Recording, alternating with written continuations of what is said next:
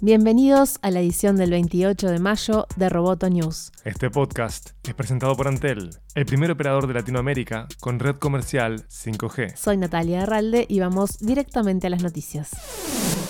Facebook lanzará su propia criptomoneda Global Coin en 2020 y según la BBC estará en una docena de países. La cadena informó que Facebook ya se reunió con el gobernador del Banco de Inglaterra que consultó con el Departamento del Tesoro de Estados Unidos y que también está en conversaciones con servicios de transferencia de dinero como Western Union para llevar Global Coin a personas sin cuentas bancarias. Facebook pretende vincular Global Coin a monedas ya establecidas como el dólar, el yen y el euro para minimizar su volatilidad. Según Axios, lo que Facebook quiere no es solo facilitar los pagos, sino también poder imprimir su propia moneda. Global Coin vuelve a sembrar dudas sobre la protección al consumidor y el volumen de datos sobre gastos personales que obtendría Facebook si la iniciativa despega.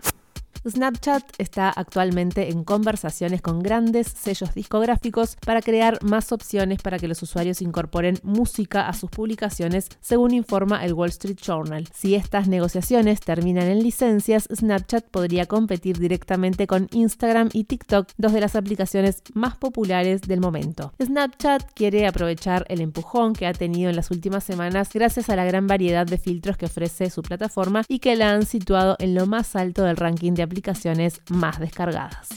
El presidente ejecutivo y fundador de Huawei, Ren Zhengfei, defendió a su rival estadounidense Apple y cuando en una entrevista con Bloomberg le preguntaron sobre un boicot de China contra Apple, dijo que se opondría a cualquier acción de represalia por parte de Beijing. Eso no sucederá en primer lugar y segundo, si eso sucede, seré el primero en protestar, le dijo Ren a Bloomberg. Apple es mi maestro, está avanzando frente a nosotros y como estudiante, ¿por qué debería oponerme a mi maestro? se preguntó. Por otra parte, Ren sostuvo que ante el bloqueo de Estados Unidos, la compañía tendrá la capacidad de diseñar sus propias soluciones y que ya ha estado diseñando sus propios chips. Sin embargo, el CEO desvió las preguntas sobre la rapidez con la que Huawei podría concretar ese reemplazo interno.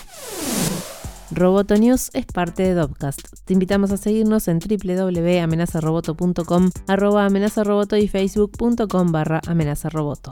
Roboto News fue presentado por Antel. Hasta la próxima.